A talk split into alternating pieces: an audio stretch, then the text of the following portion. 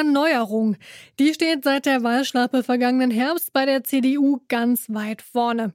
So hat es zum Beispiel auch der neu gewählte CDU-Chef Friedrich Merz auf dem Bundesparteitag gesagt.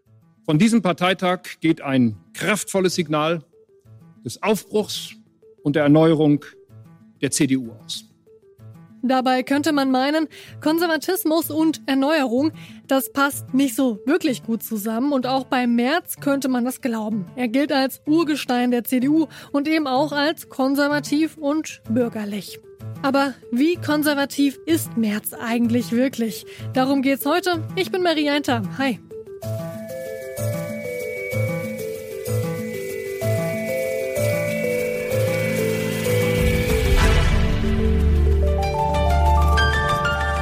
Zurück zum Thema.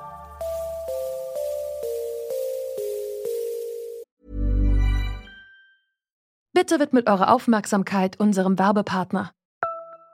Die Suche nach geeigneten Mitarbeitenden kann viel Zeit in Anspruch nehmen, muss sie aber nicht unbedingt, denn man kann sich helfen lassen. Zum Beispiel mit den Premium-Stellenanzeigen von Indeed, denn damit wird eure Stellenanzeige in der Suche sichtbarer und Bewerberinnen und Bewerber werden schneller auf euch aufmerksam. Indeed schenkt euch jetzt 75 Euro Startguthaben für eure Premium-Stellenanzeigen. Klickt dazu auf den Link in den Show Notes. Es gelten die AGB.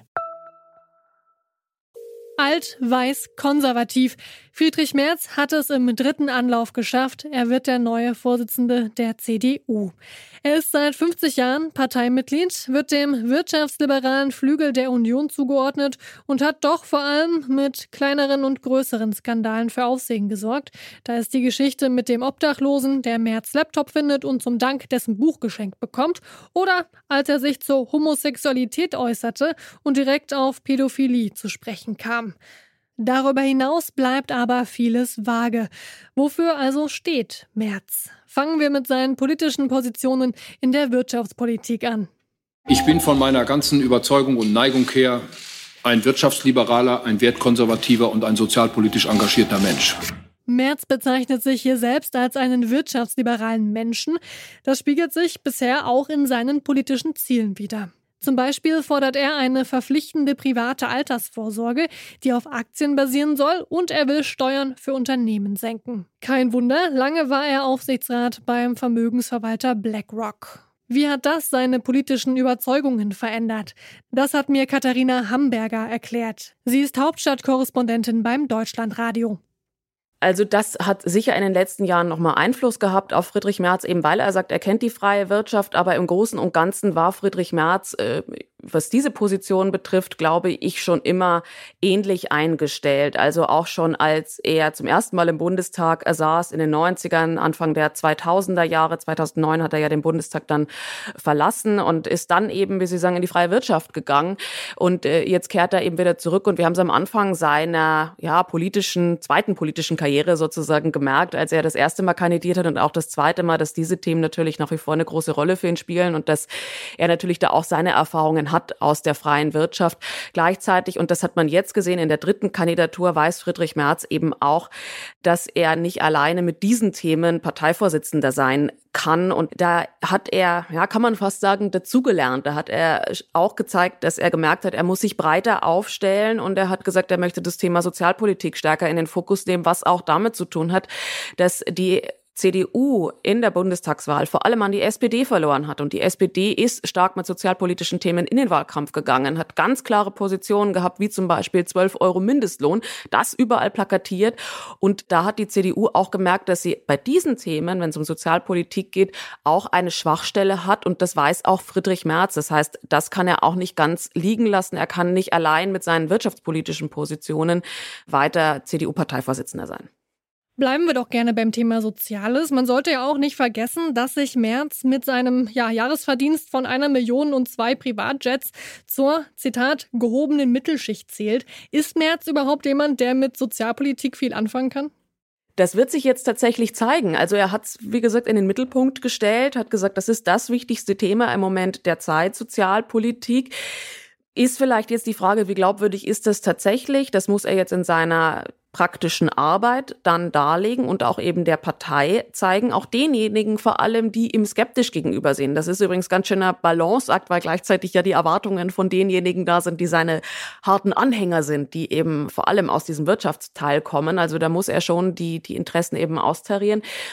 Aber er hat äh, oder setzt darauf, dass diese Themen vor allem die er nicht abdecken kann, über ein Team abgedeckt werden. Also er hat ja fünf Stellvertreter.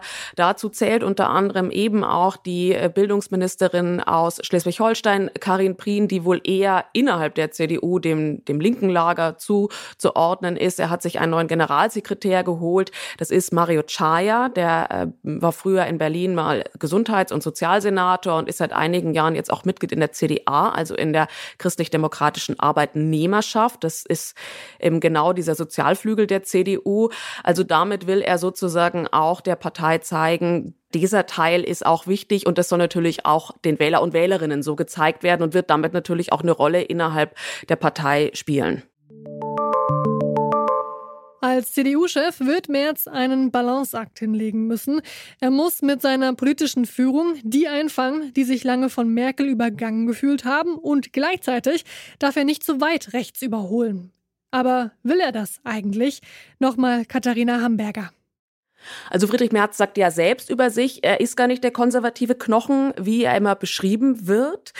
Ich glaube, er hat sicher auch einige Wandlungen durchgemacht in den vergangenen Jahren, zum Beispiel was so diese ganzen gesellschaftspolitischen Themen betrifft. Jetzt haben wir dann demnächst so gesellschaftspolitische Themen wie zum Beispiel das Adoptionsrecht für äh, homosexuelle Paare. Da hat sich Friedrich Merz tatsächlich offen gezeigt, hat sich auch vor kurzem mit der LSU, also der Lesben- und Schwulenunion, zusammengesetzt. Es ist eine noch nicht Vereinigung, soll es aber werden innerhalb der CDU. Also ich glaube, Friedrich Merz ist an vielen Stellen schon ein konservativer Typ, so ein, so ein bürgerlicher Typ, hat auch bestimmte Wertvorstellungen, die dieser christlichen Partei auch sehr entsprechen, hat auch sicher ein sehr äh, konservatives Familienbild nach wie vor, aber man hat das Gefühl zumindest, mal schauen, ob sich das einlöst, dass er an der einen oder anderen Stelle schon auch versucht, jetzt zumindest mit diesen gesellschaftlichen ähm, ja, Veränderungen mitzugehen. Man merkt auch so eine gewisse Abgrenzung zu den knallharten Konservativen mittlerweile. Also er hat ja eine starke Basis zum Beispiel in der Werteunion. Das ist so ein, muss man fast sagen, kleiner Haufen von knallkonservativen Christdemokraten und äh, CSU-Lern, die sich zusammengefunden haben, von denen man gar nicht mehr weiß, wie viele das eigentlich sind. Und da hat man das Gefühl, dass er von dieser Art ähm, zu polarisieren, auch äh, Politik zu machen, mittlerweile Abstand nimmt. Trotzdem befürchten BeobachterInnen, dass Merz die CDU ja wieder weiter nach rechts führen wird, nachdem ja Merkel ihre Partei oft auch in eine etwas offene Richtung, also einen offeneren Charakter zugelassen hat. Wie wird denn Merz die CDU programmatisch beeinflussen? Also ich glaube tatsächlich nicht, dass er sie so weit nach rechts rücken wird, schon alleine, weil da gar nicht mehr so viel Platz ist und man dann auch in die Gefahr kommt, mit der AfD wirklich in Konkurrenz zu treten und versucht, sie wieder rechts zu überholen. Das heißt, er kann die Partei nicht sehr weit nach rechts rüber rutschen. Was er, glaube ich, schon machen wird, ist, dass dieser ja, konservative Teil der Partei, der in den letzten Jahren immer gesagt hat, unsere Positionen sind nicht gehört worden, dass die schon wieder mehr sichtbar werden dürfen. Dass aber gleichzeitig auch der andere Teil der Partei, den es ja eben auch gibt, dass man da programmatisch nicht eben nur in eine Richtung tendiert, sondern dass man da auch innerhalb der Partei diskutiert und ähm, möglicherweise eher einen Kurs der Mitte findet als jetzt einen strammen rechten Kurs, weil das eben der CDU überhaupt nicht hilft, wenn sie Volkspartei bleiben will, sondern weil sie sich dann wirklich in so, so eine Ecke eigentlich verlieren würde. Merz ist und bleibt ein waschechter CDUler. Sein traditionelles Familienbild und seine bürgerliche Ausrichtung wird er mit dem neu gewonnenen Parteivorsitz wohl nicht ablegen. Er muss allerdings lernen, umzudenken und kompromissbereit zu sein. Wenn Merz die gesamte Union hinter sich vereinen möchte, muss er sich zu knallharten Konservativen und insbesondere zur AfD abgrenzen. Nur so kann die CDU als starke Opposition auftreten. Und sie muss vor allem auch wieder Sozialpolitik für die Mitte machen. Sonst gräbt die SPD März die Wählerschaft ab. Das war's von uns für heute. Die Redaktion dieser Folge hatte Lea Schröder. Im Schnitt saß Andreas Propeller.